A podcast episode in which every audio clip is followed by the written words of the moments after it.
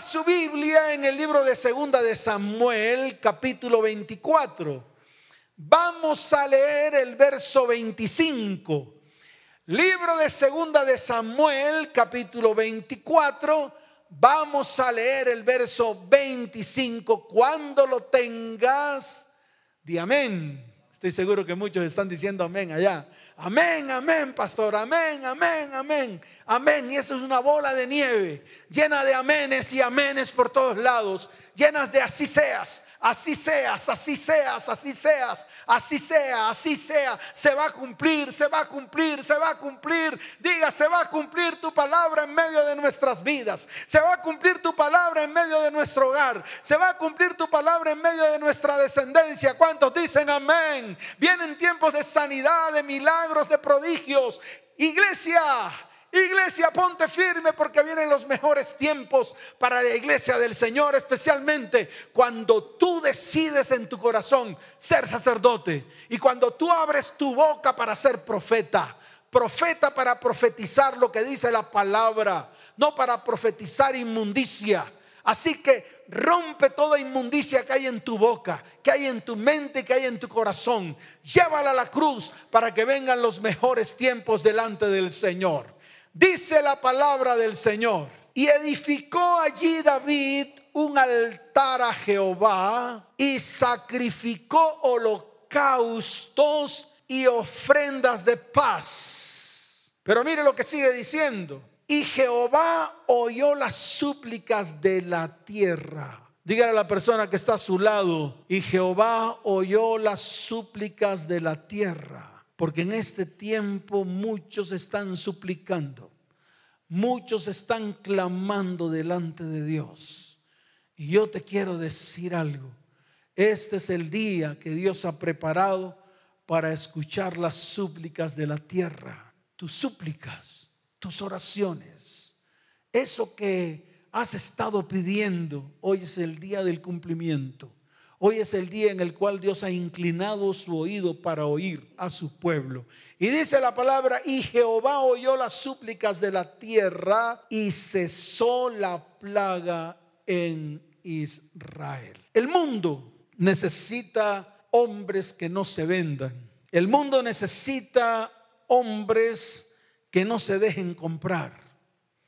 El mundo necesita hombres y cuando hablo de hombres hablo de seres humanos, hombres y mujeres, de todas las edades, de todas las tallas, de todos los colores. El mundo necesita hombres que sean sinceros y honrados, que sean hombres rectos en lo más íntimo de sus almas, hombres que no teman dar al pecado el nombre que le corresponde, hombres que le den la espalda al pecado, hombres cuya conciencia sea leal al deber, hombres que se mantengan firmes aunque se desplomen los cielos. Por eso hoy vamos a escudriñar el carácter de Dios en cuanto a su soberanía, en cuanto a los juicios de Dios y en cuanto a la misericordia y la gracia de Dios. Cuando yo me pongo a mirar esto que estaba ocurriendo en el pueblo de Israel en los tiempos del rey David, Voy siempre al versículo primero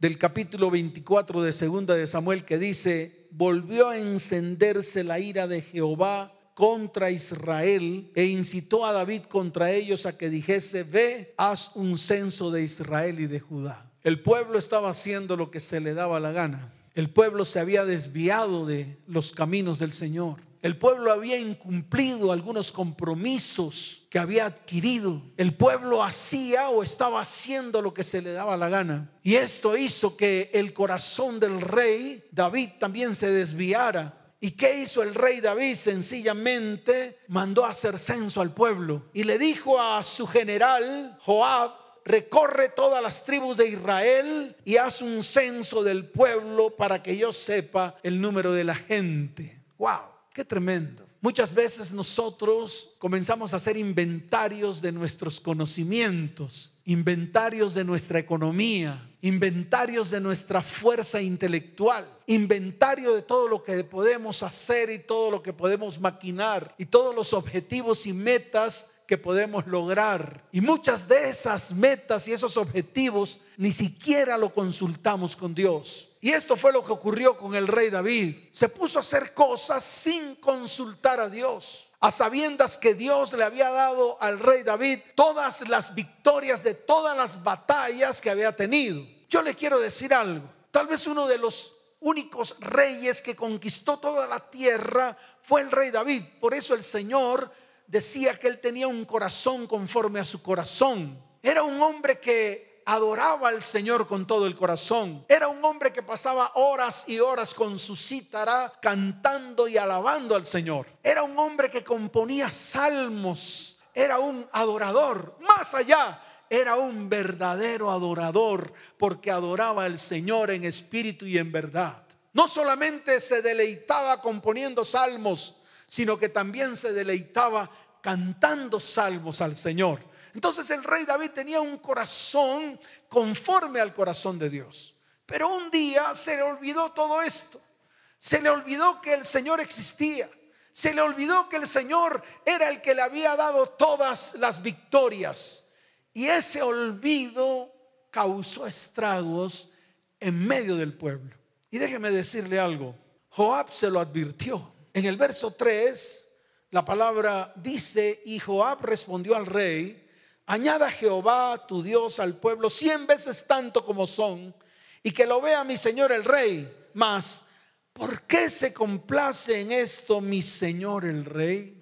Mire, yo te quiero decir algo a ti, a la familia que está ahí reunida. Dios siempre advierte. Nosotros somos los que no escuchamos. Y le estoy hablando a hombres, mujeres, jovencitos, jovencitas. Y te puedo hablar a ti mujer o a ti varón. ¿Cuántas veces el Señor te dijo, no lo hagas? ¿Cuántas veces sentiste la picazón en tu corazón? ¿Cuántas veces sentiste esa alarma, esa alarma interna? Porque ibas a hacer algo que no te correspondía y sin embargo lo hiciste. El general le advirtió al rey, le dijo, no hagas esto. ¿Sabes por qué, rey David? Porque encenderás a ira a Dios. Sin embargo, escuche bien, la orden del rey fue mayor que tal vez ese consejo que le dio el general al rey David. ¿Cuántas veces lo que está en tu corazón y en tu mente pesa más que el consejo de Dios que te da a través de su palabra? O el consejo de Dios que te da a través de un pastor o el consejo de Dios que te da a través de tu cónyuge, o el consejo de Dios que te da a través de tu jefe, o el consejo de Dios que te da a través de algún siervo de Dios, o de alguna persona que te dice, no hagas esto porque pueden venir consecuencias nefastas sobre tu vida. Y eso le ocurrió al rey David. No escuchó, no oyó, no oyó el consejo de Dios, porque la palabra dice en el verso 4, pero la palabra del rey prevaleció sobre Joab y sobre los capitanes del ejército. Y dice la palabra que sale Joab a dar su vuelta. Se demoró nueve meses más algunos días dando la vuelta por todo el pueblo, contando el número de personas que servían al rey, el número de personas que sacaban espada, el número de personas que combatían contra los enemigos. Y al cabo de ese tiempo vino nuevamente Joab al rey a dar el informe, a decirle al rey cuántas personas habían. Y dice la palabra en el verso 9, y Joab dio el censo del pueblo al rey y fueron los de Israel ochocientos mil hombres fuertes que sacaban espada y los de Judá quinientos mil hombres. Pero escuche bien, tal vez hasta ahí las cosas están bien. Tal vez hasta ahí no ha pasado nada. Tal vez hasta allí piensas todo está bien. Con esa cantidad de hombres que tengo, puedo librar todas las batallas que sean necesarias. Además, tengo poder. Además, tengo fuerza. Además, tengo dinero. Además, tengo conocimiento. Además, me puedo preparar aún más. Además, ya me ascendieron en la empresa. Además, sigo trabajando. Además, puedo seguir haciendo las cosas que se me da la gana de hacer. Pero llega el momento en el cual algo ocurre. Llega el momento en el cual viene la voz de alerta a nuestro corazón. Todo lo que has planeado se derrumba. Mire, en este tiempo cuántas personas hicieron planes.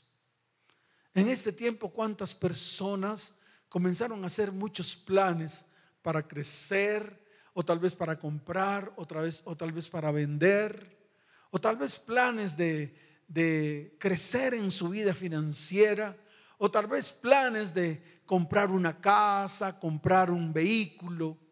En este tiempo, ¿cuántas personas anhelaron que sus empresas crecieran un poco más y empezaron a planear? Y fíjese que de un momento a otro todo se echó para atrás. Tuvimos que quedarnos quietos. Tuvimos que ir delante de la presencia del Señor a clamar. Tuvimos que estar en medio de cuatro paredes viendo tal vez la cara de tu esposa y la cara de tus hijos. ¿Cuántos aborrecían estar en sus casas? ¿Cuántos veían la cara de su cónyuge y la veían como monstruo? ¿Cuántos? ¿Cuántos de los que estaban ahí llegaban a la casa diciendo, ah, otra vez me tengo que encontrar con esa vieja bruja? ¿Cuántos?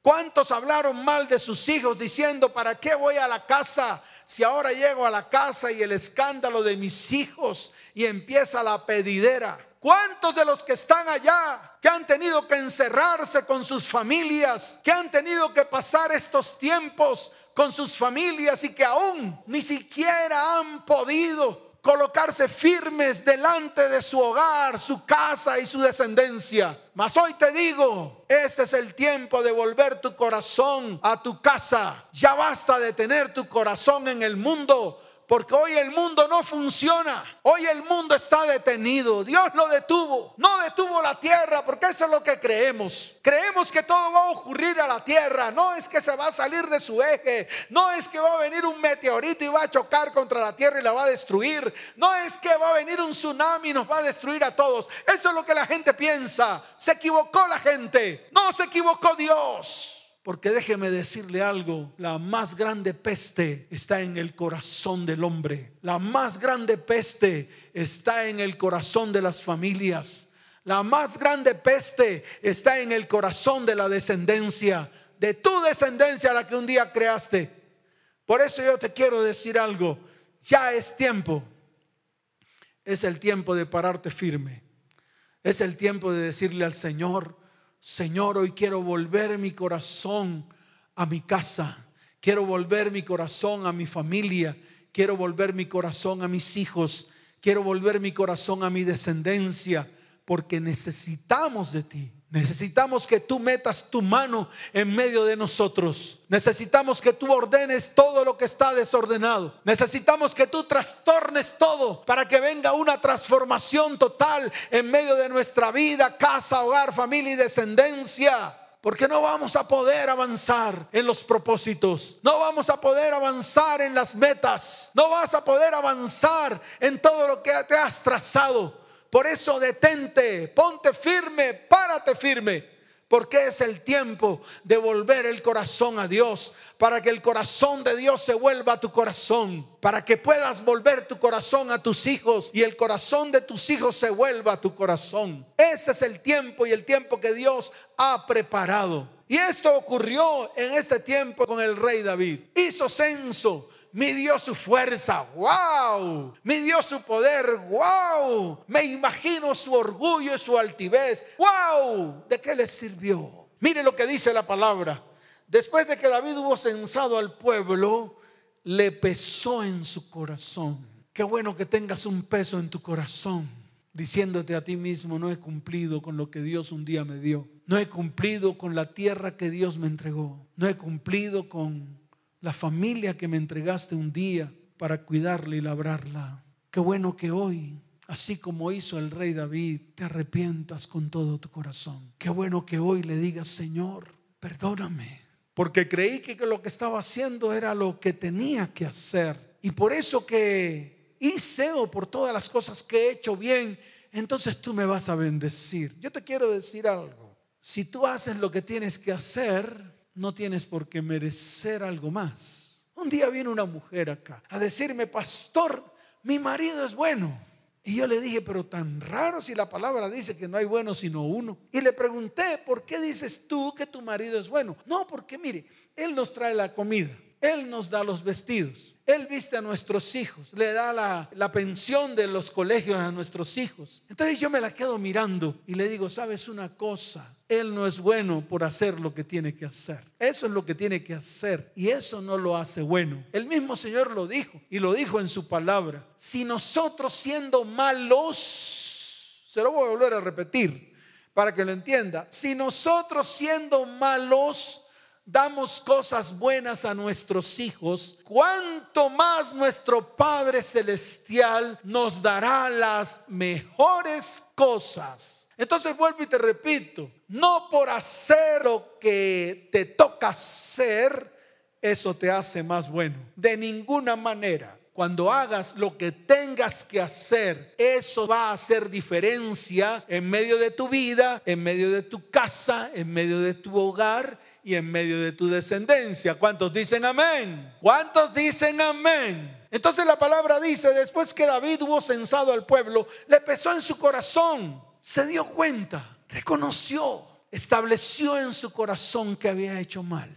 Y es ahí donde nosotros tenemos que pararnos firmes. Y esa es la lista que usted tiene que hacer a partir de hoy. Al rey David le pesó en su corazón haber hecho censo haberse vuelto orgulloso, vanaglorioso. Tal vez pensó que sus múltiples o sus miles de hombres eran los que lo iban a sacar de todas las guerras que vivía a su alrededor, mas no se acordó que Dios era el que le daba todas las victorias. Pero aquí dice la palabra que recapacitó, volvió en sí e hizo una declaración delante de Dios y dijo, yo he pecado gravemente por haber hecho esto, mas ahora, oh Jehová, te ruego que quites el pecado de tu siervo, porque yo he hecho muy neciamente.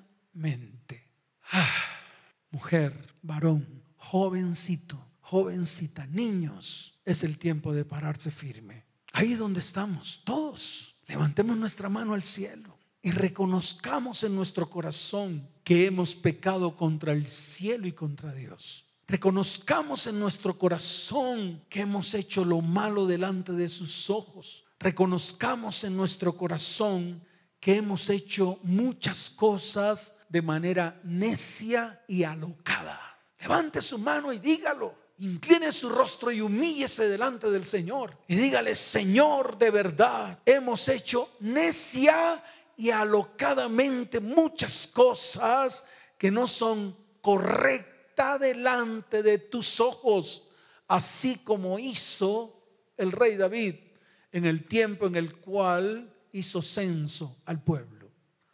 Tal vez nosotros hemos hecho aún cosas peores. Tal vez hemos practicado la fornicación, el adulterio, la pornografía. Tal vez hemos sido mentirosos. Tal vez la amargura y la raíz de amargura está en medio de nuestras vidas. Tal vez el odio, el rencor prima en medio de nuestro hogar, en medio de mi corazón. Y he contaminado a todos los que están a nuestro alrededor. Tal vez, Señor, con mis labios he pronunciado maldición. He empañado los cielos de mi casa, de mi hogar y de mi descendencia. Por eso hoy, Señor, venimos delante de ti para reconocer que hemos pecado gravemente, que hemos hecho todas estas cosas. Mas ahora, diga, mas ahora te rogamos, Señor, que quites el pecado de en medio de nuestra casa, de en medio de nuestro hogar y de en medio de nuestra familia porque hemos hecho necia y alocadamente. Señor, inclina tu oído y escucha nuestra oración en el nombre de Jesús. Amén y amén. Pero las cosas no quedan ahí. Si hubieran quedado ahí, pues en vano estamos aquí. En vano Jesucristo murió en la cruz. En vano hubo derramamiento de sangre del último cordero que fue a la cruz del Calvario y allí en la cruz del Calvario ofreció su vida completa para salvarnos a nosotros. Mire lo que dice la palabra en el verso 11 del capítulo 24 de segunda de Samuel. Y por la mañana cuando David se hubo levantado vino palabra de Jehová al profeta Gad, vidente de David, diciendo, ve y di a David, así ha dicho Jehová. A mí me rasca la cabeza. Yo creo que tengo que, que moverme un poquito de mi silla, porque esto me causa temor.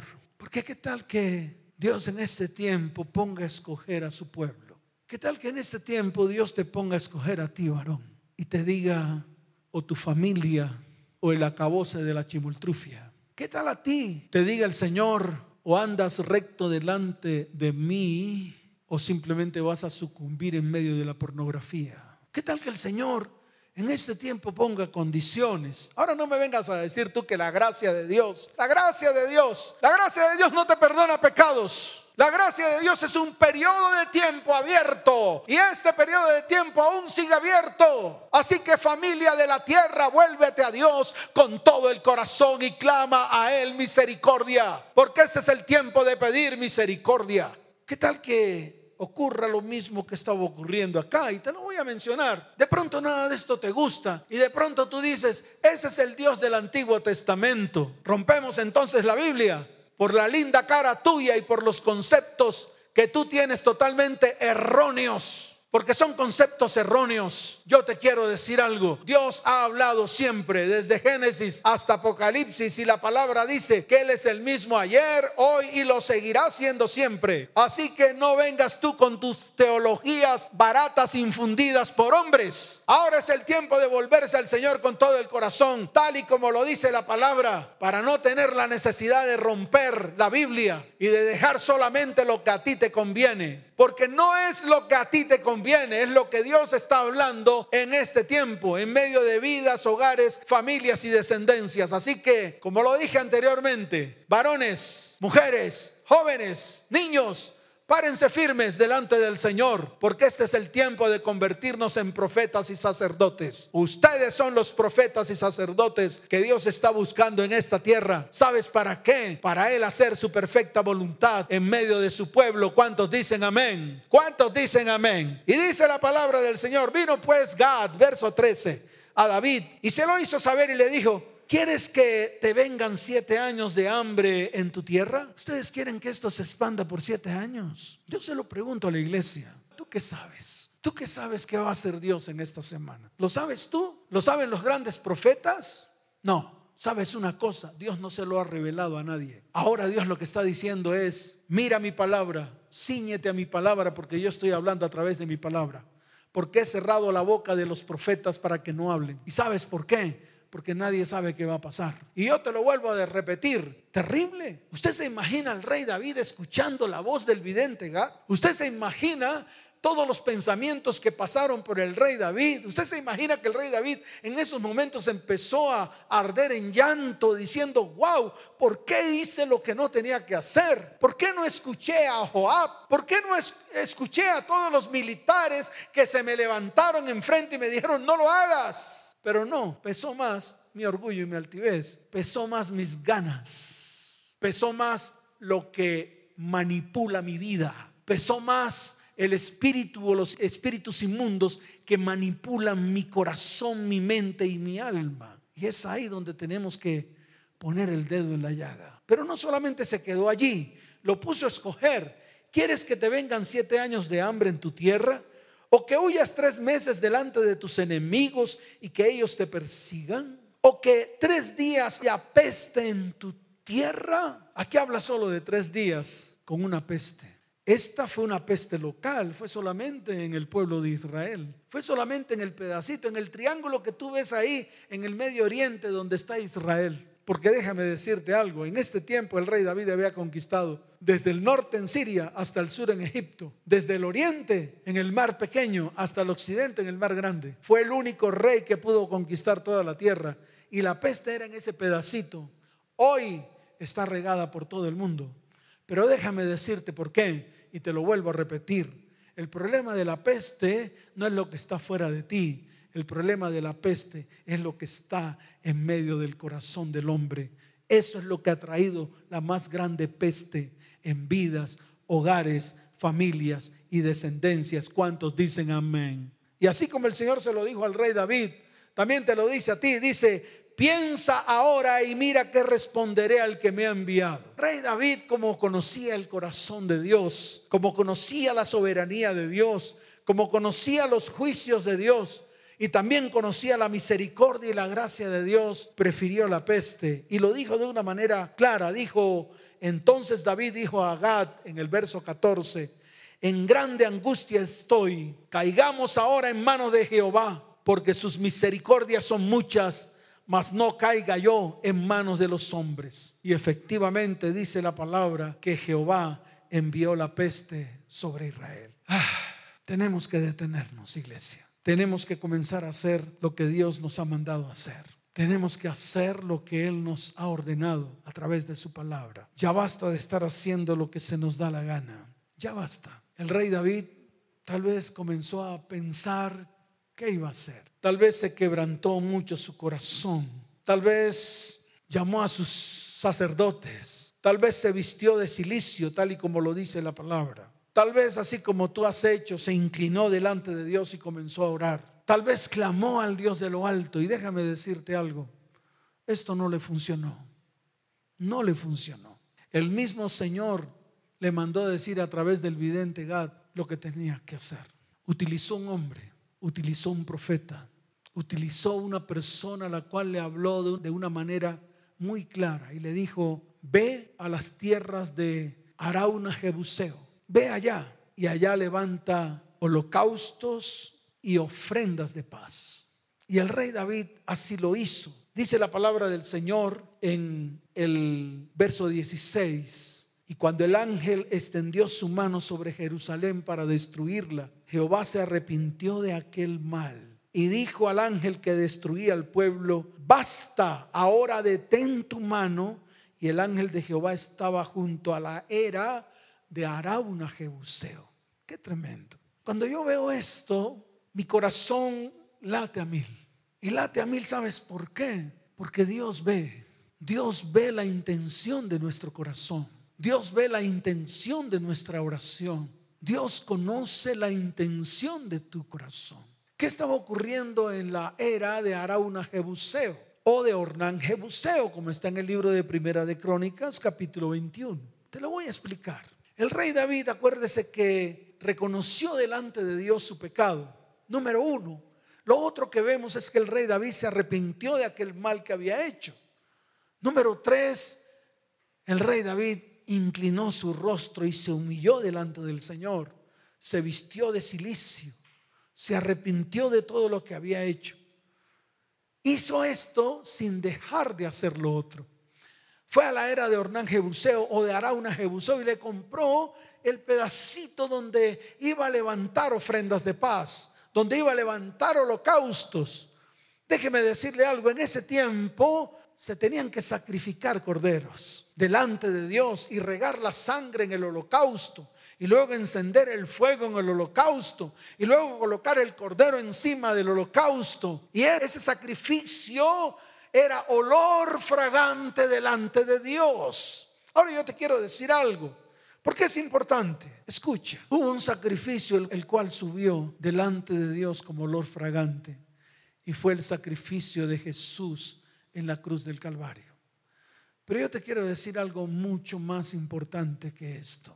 Y es, fue el último cordero que se ofreció voluntariamente por tus pecados y por los míos, por tu maldad y por mi maldad, por tu iniquidad y por mi iniquidad. Jesucristo en la cruz del Calvario entregó su cuerpo y derramó hasta la última gota de su sangre. Y allí todo fue consumado. Él mismo lo dijo, todo ha sido consumado, todo ha sido hecho, todo lo hice yo por obediencia al que me envió. Por eso el Señor al final pudo decir, Padre, en tus manos encomiendo mi espíritu. Eso quiere decir que allí en la cruz del Calvario, todo el dolor, toda la enfermedad, todo, absolutamente todo lo que hemos hecho mal tú y lo que he hecho mal yo quedó en la cruz del Calvario clavado. Hoy es el día, el día que Dios ha preparado para remitir tu pecado. Hoy es el día que Dios ha preparado para limpiar tu vida, tu casa, tu hogar, tu familia y tu descendencia. Hoy es el día que Dios ha preparado para arrancar de raíz la peste que un día nosotros introdujimos en medio de nuestra casa, en medio de nuestro hogar y en medio de nuestra familia. Y en este tiempo ha tomado a toda nuestra descendencia. Es el tiempo en el cual va a cesar la peste y va a comenzar por nosotros, va a comenzar por ti y va a comenzar por mí. Es el tiempo en el cual Dios quiere hacer algo nuevo en medio de tu casa, tu hogar y tu descendencia, pero tiene que comenzar por ti. Qué bueno que hoy levantemos un altar a Dios, así como lo dice su palabra. En el versículo 25 dice, y edificó allí David un altar a Jehová. Wow, un altar. No es un altar físico, no es un ritual Estamos acostumbrados a los rituales. Y ya basta de rituales. El más grande de todos los altares que tú puedes hacer delante de Dios es ofrecer tu vida, es ofrecer tu corazón, es ofrecer tu casa, es ofrecer a tus hijos, es ofrecer a tu cónyuge delante de su perfecta presencia. Ese es el más grande de todos los altares. Ese es el altar que tenemos que construir. Un altar en el cual tú le digas, Señor, esta casa, este hogar y esta familia dependen de ti. Ya no dependemos de hombres, no dependemos de visiones, no dependemos de teologías, no dependemos de mucho aprendizaje, porque el aprendizaje no ha servido para nada. Ahora necesitamos tu perfecta presencia en medio de nuestra vida, casa, hogar, familia y descendencia. Allí donde estás vas a levantarte, vas a colocarte en pie con toda tu familia, con todos tus hijos, con todos los que te rodean, porque es tiempo en el cual Dios va a traer cambio y transformación en medio de hogares, familias, descendencias. Este es el día de nuestra victoria. ¿Cuántos dicen amén? ¿Cuántos dicen amén? Colócate en pie, porque es el tiempo del Señor. Colócate en pie allí donde estás. Vamos a levantar nuestras manos y vamos a tener un tiempo delante de la perfecta presencia del Señor. Y lo primero que tenemos que hacer, escuche bien, es arrepentirnos. Es ir delante de su perfecta presencia. Es decirle, Señor, gracias, porque ese es el tiempo que tú has preparado para bendecir nuestras vidas, para bendecir nuestros hogares y para bendecir nuestra descendencia. Qué bueno que hoy te coloques delante de la presencia del Señor. Qué bueno que allí donde estás, tomes las manos de los que te rodean a esta hora de la mañana. Que tomes las manos de todos aquellos que están a tu alrededor, que están ahí, que necesitan que alguien los abrace, que necesitan que alguien coloque sus manos sobre sus cabezas, que necesitan una palabra de bendición, que ya no quieren seguir escuchando más maldiciones que no quieren seguir escuchando más discusiones, que no quieren seguir escuchando más peleas ni contiendas, que no quieren seguir viviendo la maldición y la iniquidad en medio de sus hogares y sus familias. Ese es el tiempo que Dios ha preparado para bendecir vidas, hogares, familias y descendencias. Abraza a tu familia, abraza a tus hijos, abraza a tu cónyuge, porque es día de libertad tu varón, tu varón sacerdote y profeta. Coloca tu mano sobre la cabeza de tu cónyuge y bendícela. Que ambos reconozcan delante de Dios que han hecho lo malo delante de sus ojos. Una palabra de libertad para tu cónyuge. Di, hoy te bendigo, esposa mía. Y tu mujer, dile a tu cónyuge, hoy te bendigo, esposo mío. Hoy retiro toda maldición que he lanzado con mi boca delante de los ojos de Dios. Hoy, Señor, te pedimos que quites la iniquidad y el pecado de en medio de nosotros. Que limpies de raíz mi hogar y mi familia. Que traigas bendición sobre mi casa. Hoy es el día. Hoy es el día que tú has preparado, Señor, para bendecir a mis hijos. Ve a tus hijos ahora y coloca tu mano sobre la cabeza de ellos, abrázalos.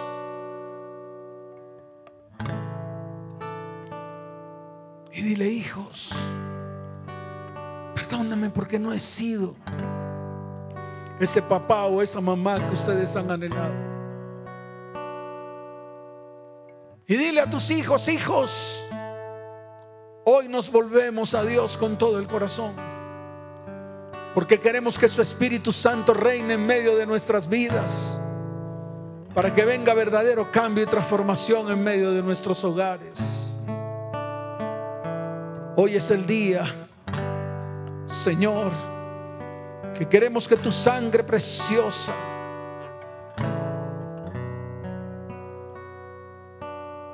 tu sangre preciosa hoy lave nuestras vidas y limpie nuestro corazón.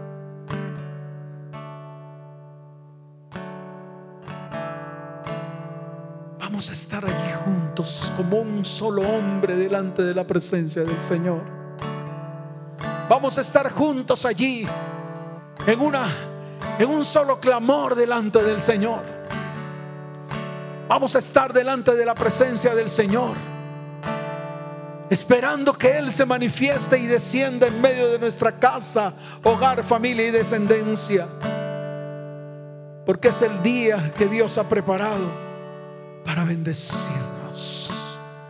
Cerremos nuestros ojos y que hoy el Espíritu Santo descienda con poder en medio de nuestra casa y en medio de nuestras vidas. atmósfera cambiando está.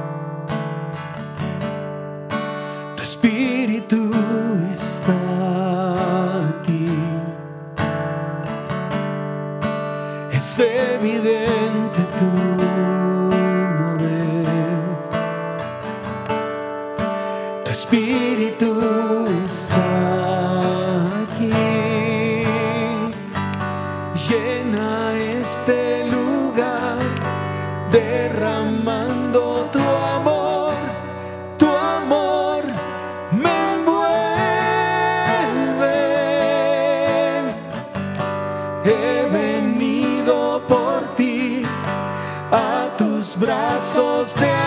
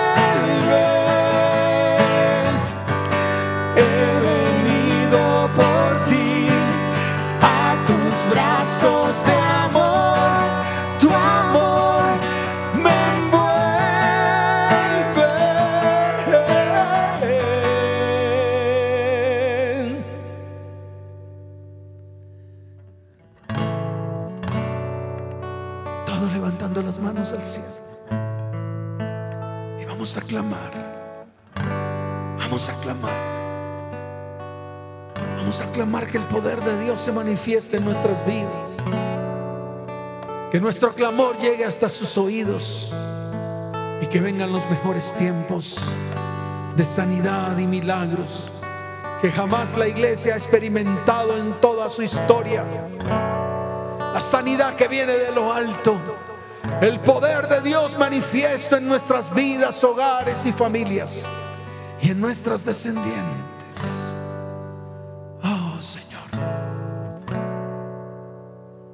Levantan su voz y declaremos todos que tu poder descienda hoy, venga tu reino, que sea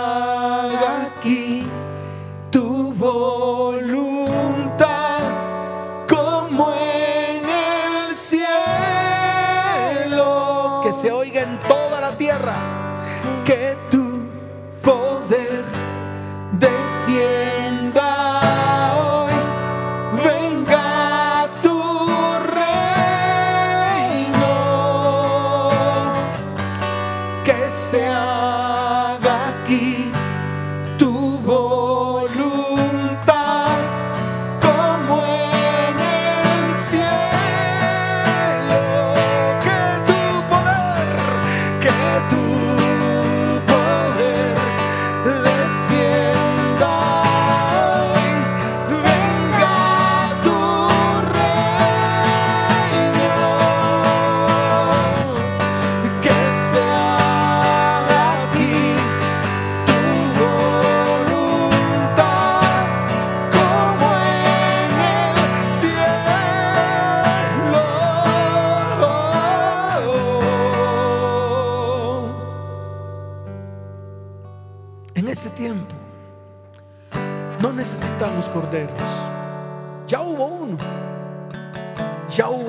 Fue a la cruz y derramó hasta la última gota de su sangre. Ya hubo un cordero que lo hizo todo por ti y lo hizo por mí.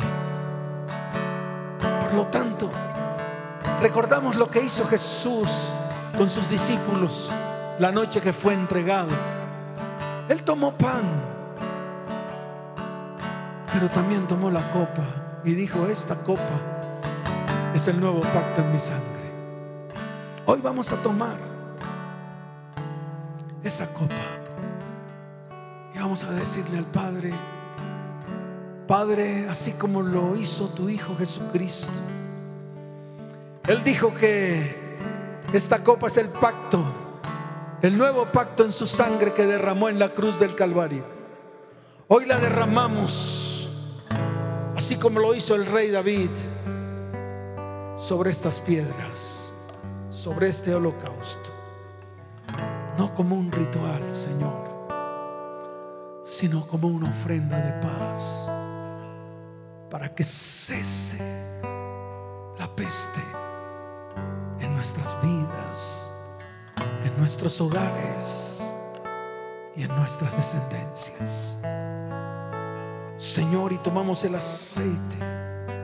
El Señor dijo, yo me voy, pero os dejo al Espíritu Santo, al consolador que os guiará a toda verdad. Señor, y colocamos ese aceite sobre la tierra para que tu Espíritu Santo se manifieste en este tiempo en la tierra y nos guíe en todo lo que tenemos que hacer en todo lo que tiene que hacer tu iglesia. Levanten sus manos al cielo.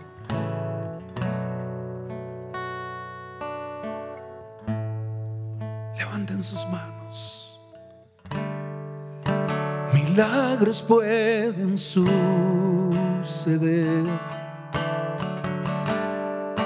Tu espíritu está aquí. evidente tu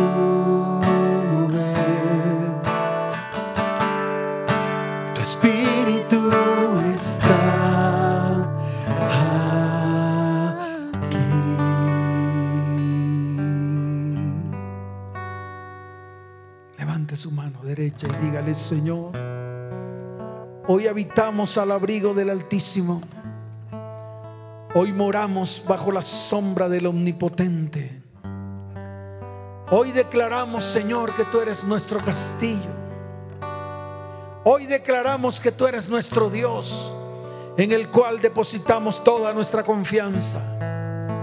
Hoy creemos que Él nos librará del lazo del cazador y de la peste destructora. Hoy estamos seguros que sus plumas nos cubren, porque ha enviado a sus ángeles alrededor de nosotros para que nos sostengan de nuestra mano derecha. Hoy creemos que estamos bajo sus alas y allí bajo sus alas estaremos seguros.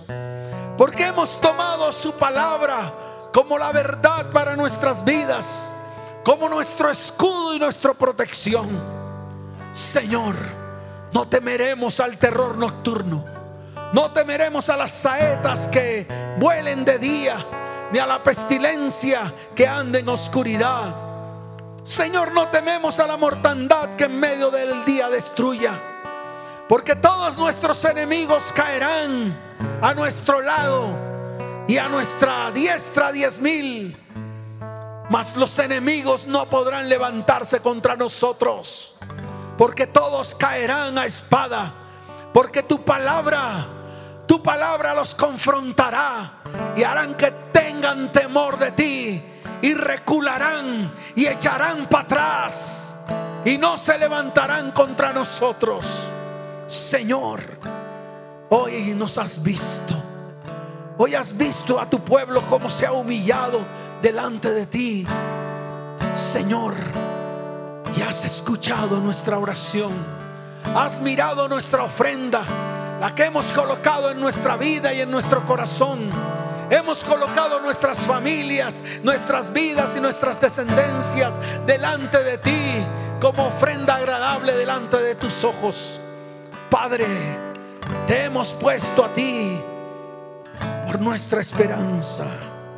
Te hemos puesto a ti, nuestro Altísimo, por nuestra habitación. Señor, hoy declaramos que no nos sobrevendrá mal, ni la plaga tocará nuestra morada, porque has enviado a tus ángeles cerca de nosotros que nos guarden en todos nuestros caminos. Padre, gracias te damos en el nombre de Jesús. Amén. Y amén. Dele fuerte ese aplauso al Señor. Fuerte ese aplauso. Fuerte ese aplauso. Porque hoy es un día de victoria, de sanidad y de milagros. ¿Cuántos dicen amén? ¿Cuántos dicen amén? Y tú que tal vez vienes por primera vez ahí delante de esta transmisión, quiero que inclines tu rostro y que hoy reconozcas al Señor como tu único y suficiente Salvador en medio de tu vida y en medio de tu corazón. Es fácil. Esta es la oración. Quiero que repitas después de mí. Levanta tu mano derecha y dile, Señor, hoy te recibo dentro de mi corazón como mi único y suficiente Salvador. Escribe mi nombre en el libro de la vida y no lo borres jamás. Señor, enséñame a vivir tu perfecta presencia y a vivir tu palabra. Te lo pido Dios en el nombre de Jesús. Amén y amén. A todas las familias, colóquense en pie. Padre, bendice a las familias de la tierra y te doy gracias por sus vidas. En el nombre poderoso de Jesucristo. Amén y amén. Vayan en paz. Que el Señor les bendiga.